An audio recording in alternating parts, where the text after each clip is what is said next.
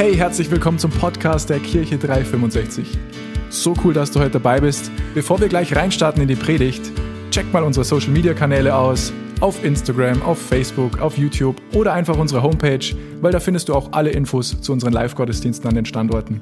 Und egal wo du gerade bist, wir hoffen, die Botschaft spricht zu dir, ermutigt dich und bringt dich einen großen Schritt weiter. Und jetzt ganz viel Spaß beim Zuhören. Hallo, herzlich willkommen, schön, dass ihr da seid.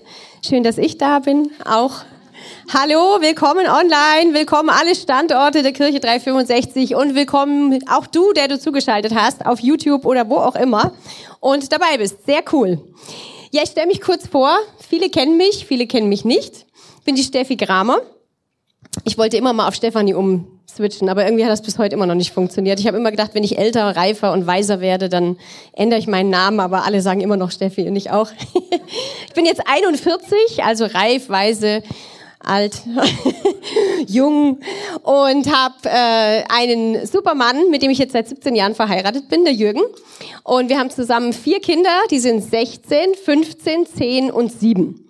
Also wenn die Kleinkindmamas denken jetzt, boah, cool, du bist schon aus dem Gröbsten raus, kann ich dir nur sagen, warte auf die Pubertät. Nein, Kinder sind super in jedem Alter, man muss jede Phase feiern und es ist einfach richtig toll, ähm, Kinder zu haben. Und wir sind seit zehn Jahren jetzt in Mühldorf und leiten dort den Standort in Mühldorf. Und auch jetzt das Startup in Eggenfelden ist noch dazu gekommen. Also ist richtig was los bei uns. Genau. Und ich bin, wie gesagt, schon äh, zuständig für das Thema Outreach. Und was heißt das Outreach? Klingt irgendwie cool. Und ich habe mir überlegt, wie fasst man das in einem Satz zusammen? Und ich habe mir gedacht, am besten passt eigentlich, ich sorge dafür, dass unsere Kirche nie vergisst, dass Gottes Herzschlag Menschen sind. Das ist meine Aufgabe, immer wieder euch dran zu erinnern und uns dran zu erinnern, hey, Gottes Herz schlägt für Menschen. Gott will Menschen erreichen mit seiner Liebe, mit der Liebe Gottes. Und das ist meine Aufgabe. Finde ich eine coole Arbeitsbeschreibung. Das ist echt super. Und meine Kollegen aus dem pastoralen Team wissen das, wie lange und wie oft ich sie genervt habe mit, wir müssen unbedingt Predigtserie Segne predigen. Ich glaube, seit zwei Jahren oder so sage ich schon, Mensch, Segne ist so cool, wir müssen es unbedingt predigen. Und deswegen war ich total begeistert, als ich gehört habe, jetzt kommt Segne. Und wer war in den letzten Wochen dabei und hat schon was von der Predigtserie mitbekommen? Pfötchen hoch, wundervoll. Wer weiß noch, wofür das S steht? Einfach reinrufen, ist nett für die in der Schule, genau. Starte mit Gebet. Alles beginnt im Gebet. In unserem persönlichen Leben beginnt alles im Gebet und auch sonst beginnt alles im Gebet. Wir sagen immer in Mühldorf bei uns, Gebet ist das Kraftwerk deines Lebens. Gebet ist das Kraftwerk dieser Kirche. Und deswegen startet alles im Gebet.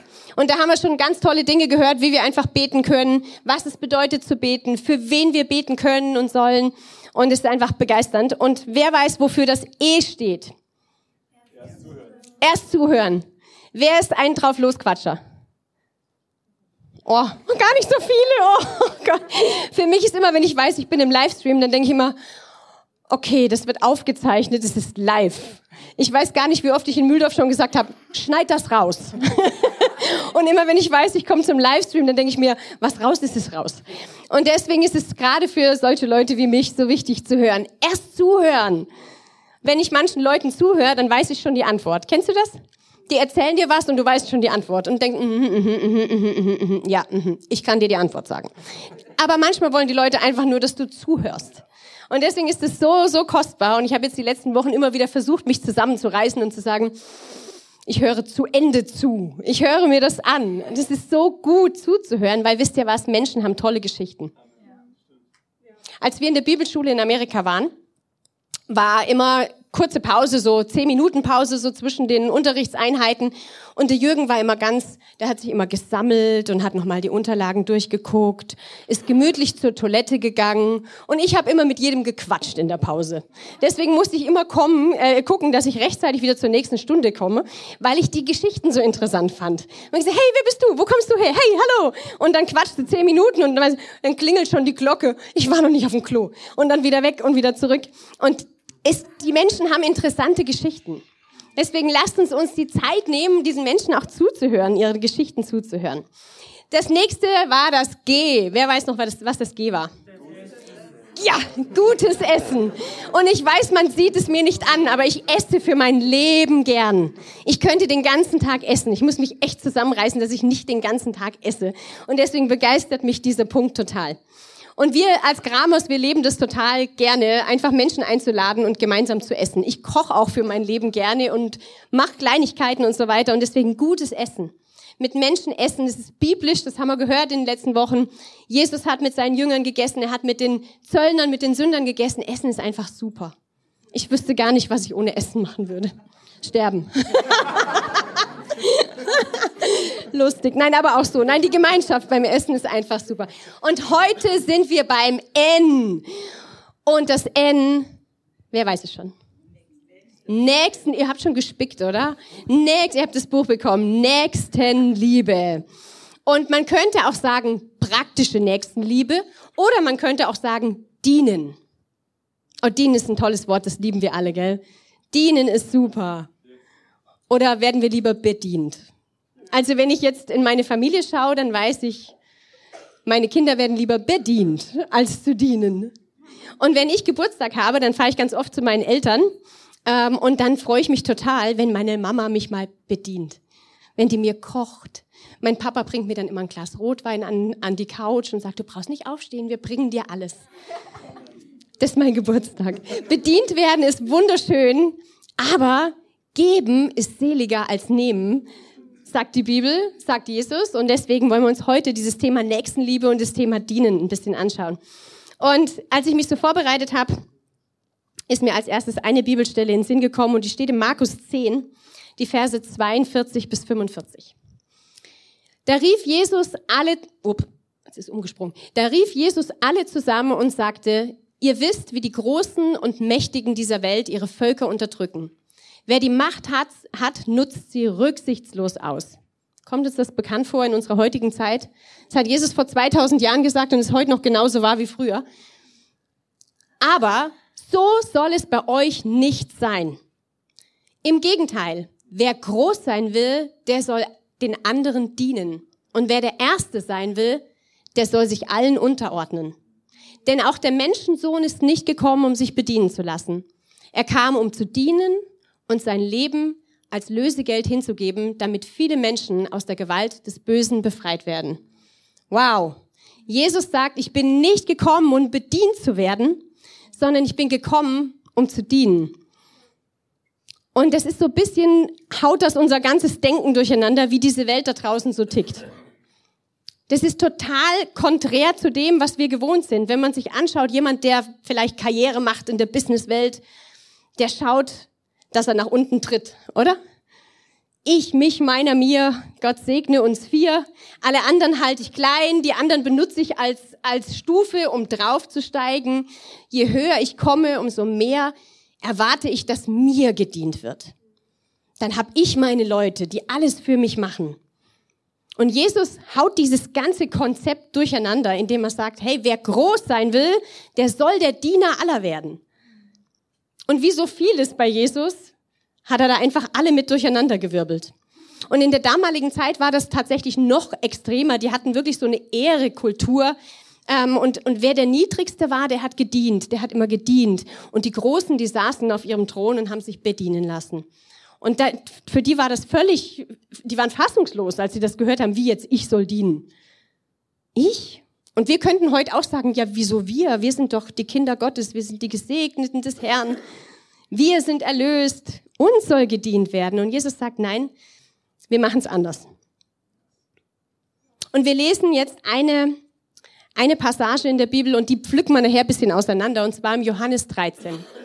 Und ich liebe diese Geschichte. Das Passafest stand kurz bevor.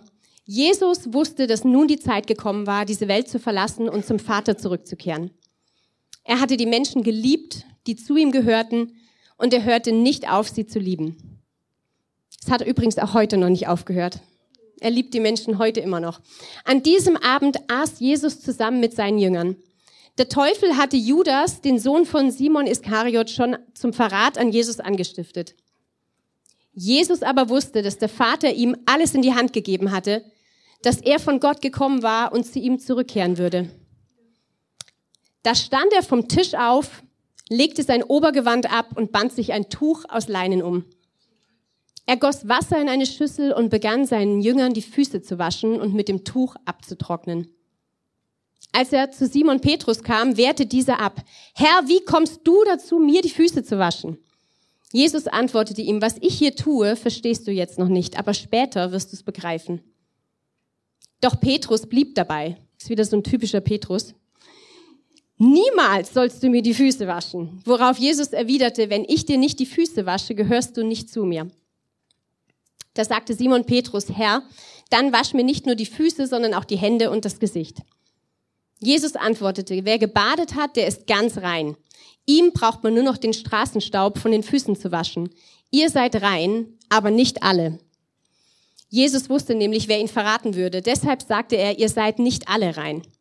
Nachdem Jesus ihnen die Füße gewaschen hatte, zog er sein Obergewand wieder an, kehrte zu seinem Platz am Tisch zurück und fragte seine Jünger, versteht ihr, was ich eben getan habe?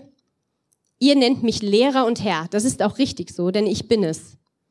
Wenn schon ich, euer Lehrer und Herr, euch die Füße gewaschen habe, dann sollt auch ihr euch gegenseitig die Füße waschen. Ich habe euch damit ein Beispiel gegeben, dem ihr folgen sollt. Handelt ebenso.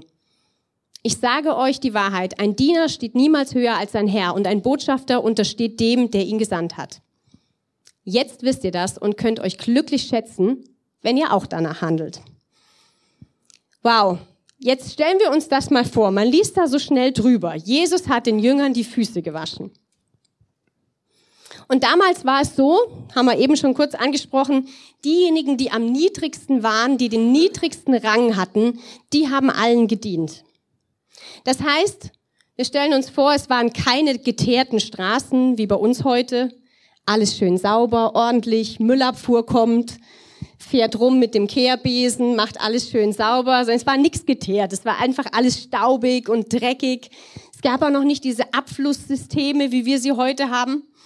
Kanalisation und so weiter. Da wurde einfach alles auf die Straße gekippt. Da war wahrscheinlich ein Geruch, den wir uns nicht vorstellen wollen. Und auch die Schuhe waren noch nicht so cool wie heute. Da waren nicht die neuesten Nikes und coole Socken und alles, sondern du hattest Sandalen an oder bist halt einfach auch barfuß gelaufen damit wir ungefähr ein Bild haben, wie die Füße aussahen. Es gab auch noch keine Pediküre und keine, was die Frauen alles so machen, ne? Hornhaut wegmachen und alles ganz schick und fein. Also stellt euch diese Füße vor. So. Nein. äh, muss ich immer dran denken, ich bin ja ursprünglich Physiotherapeutin. Und der Nico, als der klein war, hat er immer gesagt, meine Mama ist Physiotherapeutin süß, gell? Aber ich bin keine Physiotherapeutin. Ich mag auch nicht so gerne Füße. Also ich bin nicht so ein riesen Fußfan. Auf jeden Fall, tu nichts zur Sache. Damals war es nicht so lecker mit den Füßen. Jetzt kam noch erschwerend hinzu, wenn die gegessen haben, dann lagen sie zu Tisch. Und dieses Liegen ist tatsächlich so als Liegen gemeint. Also es war, war kein aufrechtes Sitzen, Füße unterm Tisch, wo sie hingehören und man sitzt ordentlich auf dem Stuhl, sondern es war wirklich so ein Liegen. Das heißt, du lagst so auf der Seite und es konnte dir also passieren, du hattest diese leckeren Füße halbwegs im Gesicht von deinem Nachbarn. Ihr habt ein Bild dazu. Ich bin ein visueller Typ. Ihr braucht immer visuell, also schön vorstellen. Das heißt, normalerweise, bevor so ein Essen stattgefunden hat, hat man am Hauseingang jemanden gehabt, der so vom niedrigsten Rang war und der hat dann einfach den Leuten die Füße gewaschen, damit das nicht ganz so widerlich ist, wenn man zusammen isst. Da wurde das Gröbste runtergewaschen und dann ist man erst rein zum Abendessen. Was hier so äh, das Besondere ist, das heißt, Jesus saß mit ihnen oder lag mit ihnen zum Tisch und dann heißt es hier im, äh, im Vers 4, können wir vielleicht nochmal kurz drauf tun, da stand er vom Tisch auf, legte sein Obergewand ab, band sich ein Tuch aus Leinen um. Das heißt, sie lagen schon zu Tisch. Sie waren bereits mit ihren dreckigen Füßen im Haus. Ganz offensichtlich hatte sich keiner gefunden, der ihnen die Füße gewaschen hatte. Und jetzt kann ich mir so richtig die Jünger vorstellen, als es äh, drum ging, oh, wie unangenehm. Wer macht denn das jetzt? Jetzt ist keiner da. Und vielleicht kennt ihr, ich kenne das von ähm, Elternsprechtagen.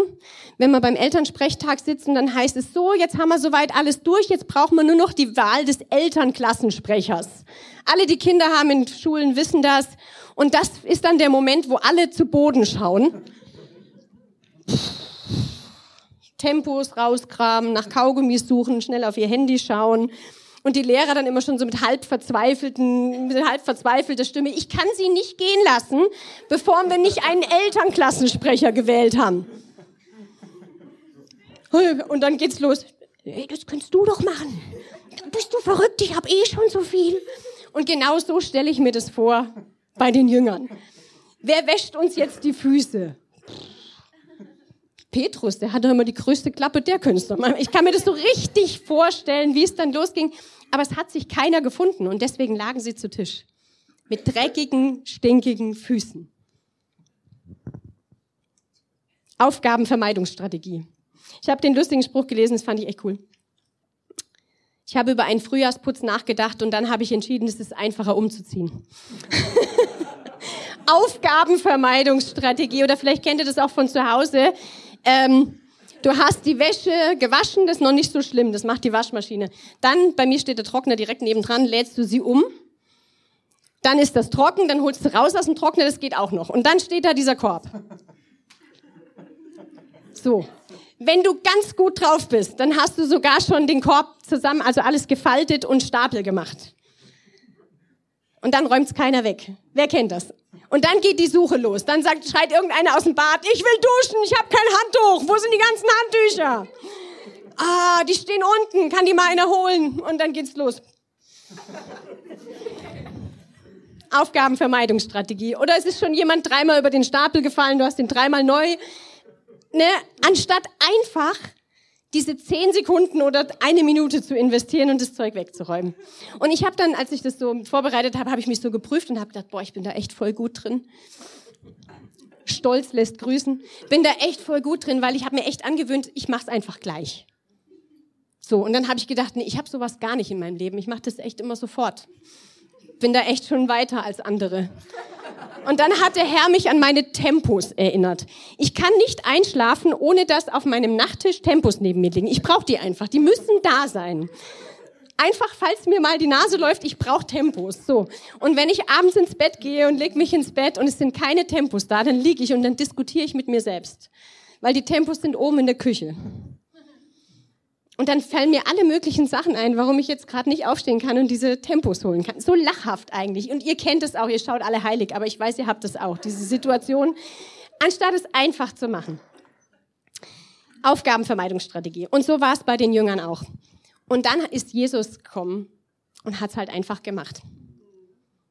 Und wir können aus dieser Handlung so viel lernen. Und er hat gesagt, wenn wir klug sind, machen wir es ebenso. Das heißt, es ist nicht nur so, ja, mach mal's halt einfach, sondern er sagt, nee, wenn du klug bist, dann mach's genauso. Und wir wollen das jetzt ganz praktisch uns anschauen. Und ich habe die Somali gebeten, mir zu helfen. Die habe ich heute Morgen schon angeschrieben und vorgewarnt, weil ich finde sowas auch immer ganz schrecklich, wenn man nach vorne geholt wird, unvorbereitet. Du darfst gerne zu mir kommen. Bene weiß Bescheid.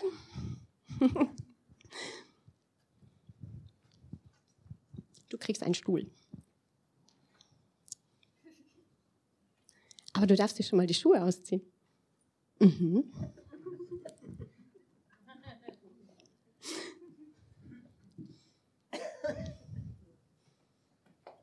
Und ich bin so froh, dass wir in heutigen Zeiten leben und dass die Somali so süße Füße hat. Ich habe heute Morgen schon das Angebot von einem Mann bekommen. Magst du meine Füße waschen? Mhm. Haben mir schon jemand rausgesucht.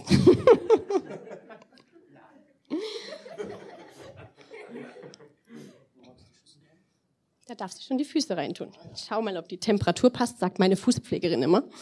Schau mal, ob die Temperatur passt. Probier mal. Geht?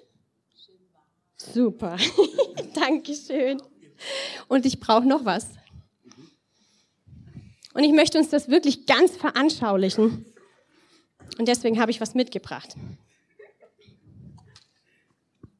Wir sind uns einig, dass Jesus der König ist, der König aller Könige und der Herr aller Herren.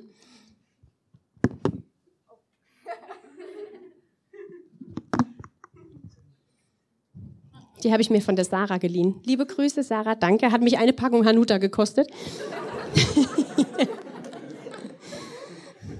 Jesus ist der König aller Könige, er ist der Herr aller Herren. Er sitzt auf dem Thron, er hat die Krone auf. Er ist gekommen in unsere Welt als König. Er hätte alles Recht gehabt zu sagen, bedient mich.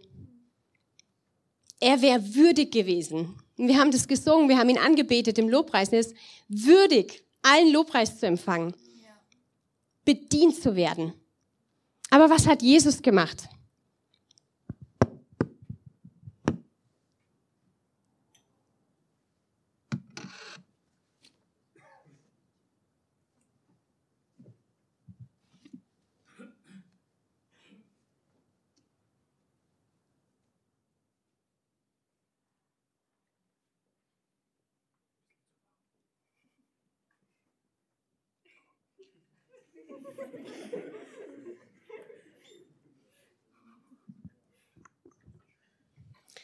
Jesus hat seine Krone getauscht gegen eine Schürze.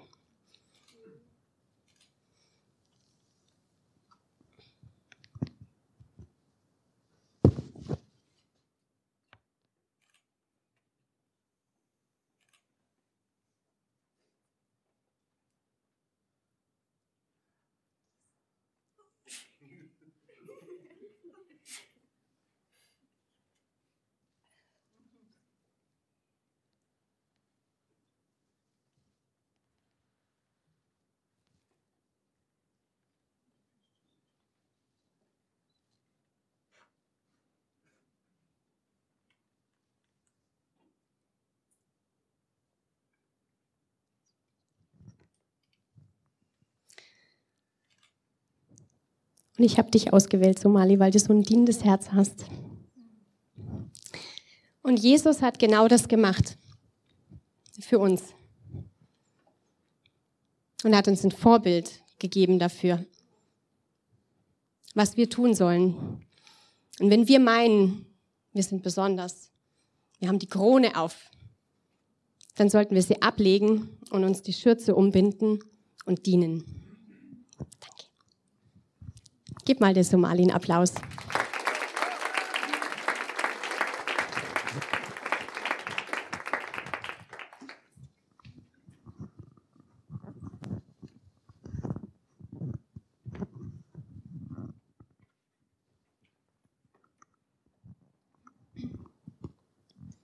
Wie sieht dieses Dienen praktisch aus heute? Gehst du heute zu deinem Nachbarn und sagst, darf ich dir die Füße waschen? Wahrscheinlich eher nicht. Ich glaube, es hat was mit einer Bereitschaft zu tun, derjenige zu sein, der sagt, ich mach's einfach. Ich bin da. Gerade bei den Menschen, die keinen haben, die, wo niemand da ist, der mit ihnen ist, der für sie ist. Wir haben auf unserem Logo stehen, immer für dich. Ist das nur einfach so ein Slogan, weil der cool klingt? Oder leben wir das wirklich? Sind wir diejenigen, die immer für die Menschen da sind, die immer für sie sind, sind wir diejenigen, die bereit sind, die Extrameile zu gehen. Und es kann bei Kleinigkeiten anfangen, dass du mal jemandem einen Einkauf mit nach Hause fährst oder irgendwas. Oder dass du jemandem einen Kuchen backst.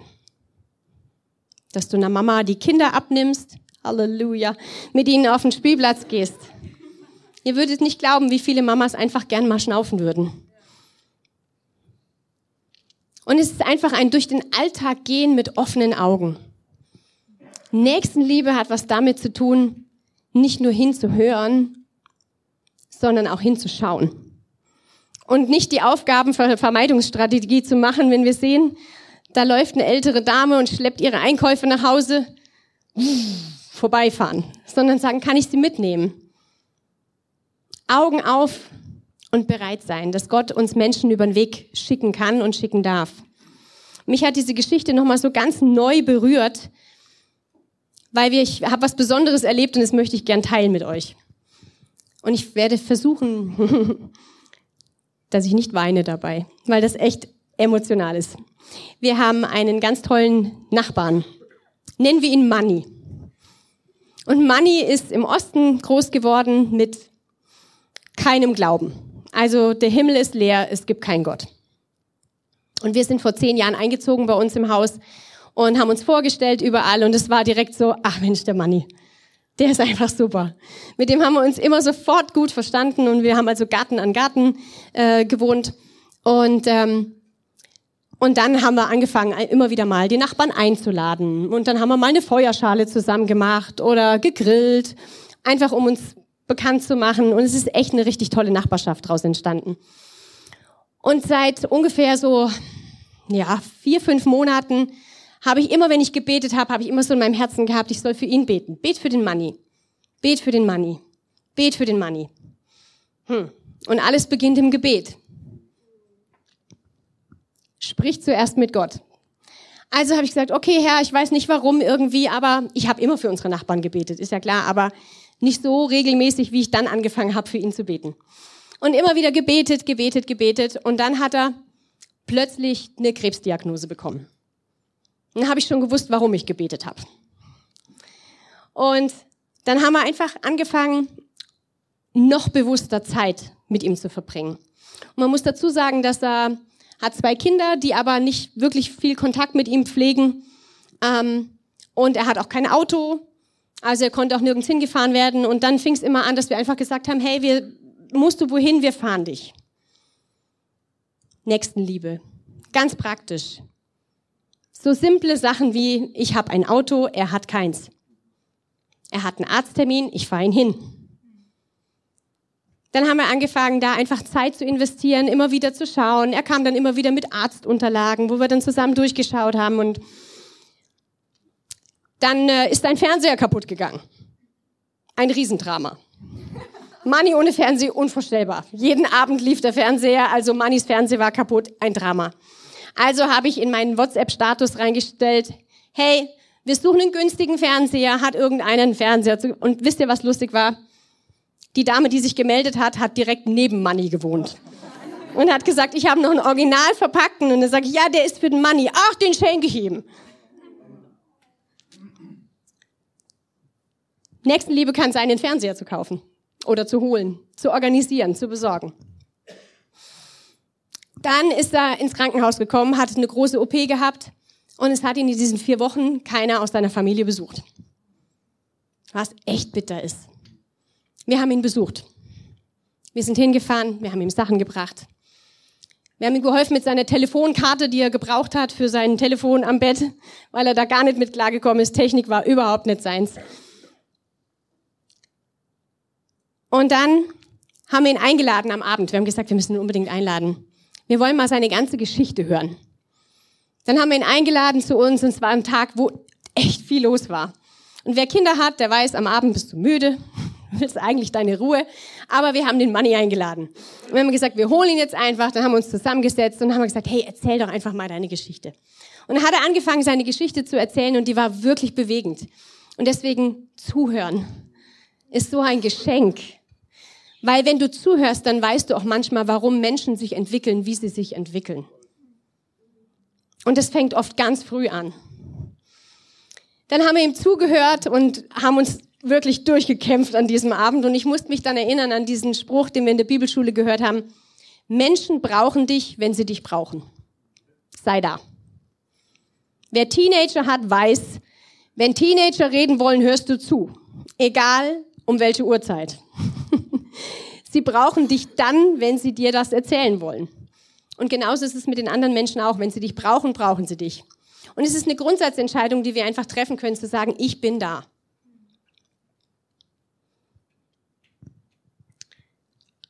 Und dann habe ich einen Manni getroffen, auf dem Heimweg vom Einkaufen habe ich ihn laufen sehen.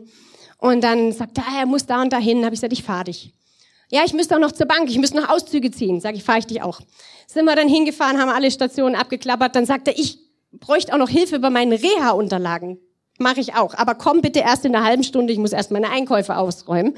Passt. Zwei Minuten später stand Manni vor der Tür. okay, wir haben uns hingesetzt, haben seine Reha-Unterlagen zusammen bearbeitet, alles super. Und dann habe ich schon gemerkt, er will nimmer so recht.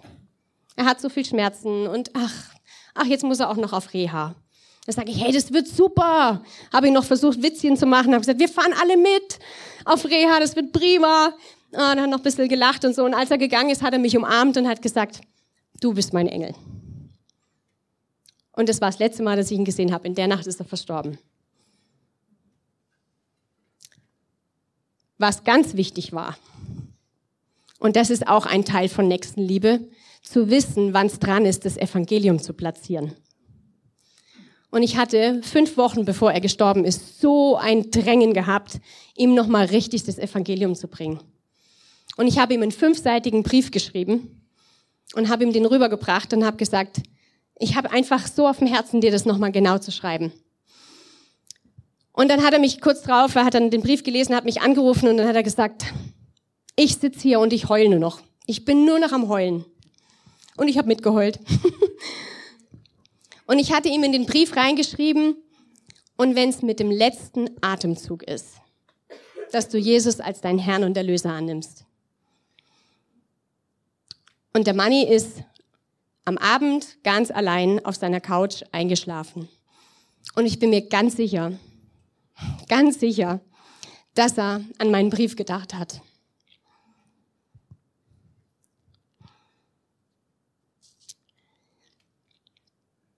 Nächstenliebe ist sichtbar. Wir können viel von Liebe reden, aber Nächstenliebe ist sichtbar. Jesus hat es getan aus Liebe zu uns. Jesus hat die Krone abgenommen und hat sich die Schürze umgebunden aus Liebe zu den Menschen. Und lasst uns wirklich aus Liebe zu den Menschen unsere Kronen abnehmen. Da, wo wir denken, warum soll ich das jetzt machen? Das sehe ich überhaupt gar nicht ein. Herr, hier bin ich, sende jemand anderen. Und es passt so oft einfach gar nicht in den Zeitplan rein. Lassen wir Jesus auch den Herr unserer Zeitpläne sein. Und ich weiß gar nicht, wie oft ich morgens aufstehe und sag beim Beten, Jesus, ich gebe dir die Erlaubnis, heute meinen Tagesplan zu durchbrechen.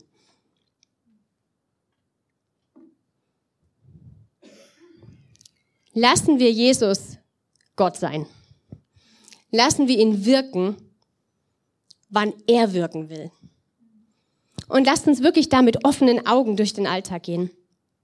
Und ich möchte uns einladen, dass wir die Augen schließen und einfach ganz kurz innehalten und hinhören und hinschauen, ob Gott dir Menschen aufs Herz legt. Genau in diesem Moment. Herr, und ich bete jetzt, dass du uns Menschen zeigst, denen du begegnen willst, so wie es bei mir mit Money war.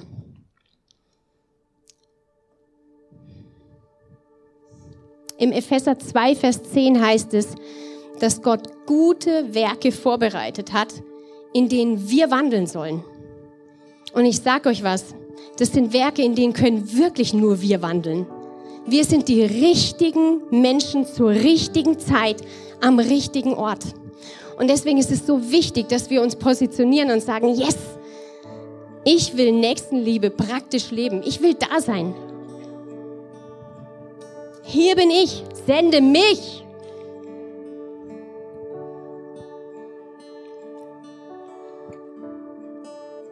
Ich bete für uns, Herr. Und ich schließe mich da voll mit ein. Zeig mir meinen nächsten Money.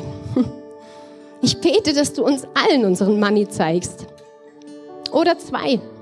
Oder drei. Aber vielleicht ist es wirklich auch nur ein Mensch, dem du durch uns begegnen willst. Genau jetzt, zu dieser Zeit. Und so wie du gewusst hast, dass der Money gehen wird, genauso kennst du den Zeitplan für jedes Leben, Herr. Und ich bete, Vater, dass wir uns bereitwillig dazu erklären, den Alltag von dir unterbrechen zu lassen. Ich bete auch, dass wir das Bild behalten, Jesus, wie du die Füße gewaschen hast, deiner Jünger. Ich bete, dass wir die Krone ablegen und uns die Schürze umbinden. Halleluja wenn du hier bist oder auch wenn du zuschaust und du hast noch nie Jesus als deinen Herrn und Erlöser in dein Leben eingeladen, heute ist dein Tag. Der Manni hat nicht damit gerechnet, in dieser Nacht noch zu gehen. Der hat damit gerechnet, sechs Wochen auf Reha zu gehen. Lasst uns immer bereit sein und lass diesen Tag nicht verstreichen, ohne Jesus zu deinem Herrn und Erlöser gemacht zu haben. Und Jesus hat nicht nur die Füße seiner Jünger gewaschen, sondern er hat mit seinem Blut jede Sünde, jede Schuld, alles abgewaschen. Und wenn du denkst, ich bin nicht würdig, ich habe so viel Mist verzapft, ich kann dir versprechen, das Blut von Jesus reicht für alle Sünden. Die, die waren, die, die sind und die, die kommen werden, weil wir sind nicht perfekt. Und wenn du Jesus als Herrn und Erlöser einladen willst, ich bete ein Gebet vor und du kannst nachbeten. Und ich möchte uns wirklich ermutigen, mach das fest. Es ist kein Spiel. Vater im Himmel, ich danke dir. Vater im Himmel, ich danke dir, dass du deinen Sohn Jesus gesandt hast. Dass du deinen Sohn Jesus gesandt hast, um für mich und meine Schuld zu sterben. Um für mich und meine Schuld zu sterben. Jesus, ich danke dir. Jesus, ich danke dir, dass dein Blut mich jetzt reinwäscht dass dein Blut mich jetzt reinwäscht von aller Schuld, von aller Schuld. Ich mach dich heute, ich mach dich heute zum Herrn meines Lebens, zum Herrn meines Lebens. Führe mich, führe mich und leite mich und leite mich. Amen. Wow, ich weiß nicht, wie es dir geht, aber ich bin jedes Mal wieder aufs Neue begeistert, wenn ich die Predigten von unserem Podcast höre. Ich bin übrigens Damano aus dem Leitungsteam und ich will nur, dass du weißt, wir freuen uns immer von dir zu hören. Egal, ob du irgendwelche Fragen über Jesus hast oder einfach was Cooles mit ihm erlebt hast. Schreib uns doch einfach eine E-Mail an office.kirche-365.de. Oder wenn du sagst, hey, ich möchte die Kirche 365 gerne auch finanziell unterstützen, klick dich auf unsere Homepage, da findest du alle Details dazu, die du brauchst. Vielen Dank dafür und jetzt zum Abschluss darfst du eins nicht vergessen, Gott ist immer für dich. Bis zum nächsten Mal.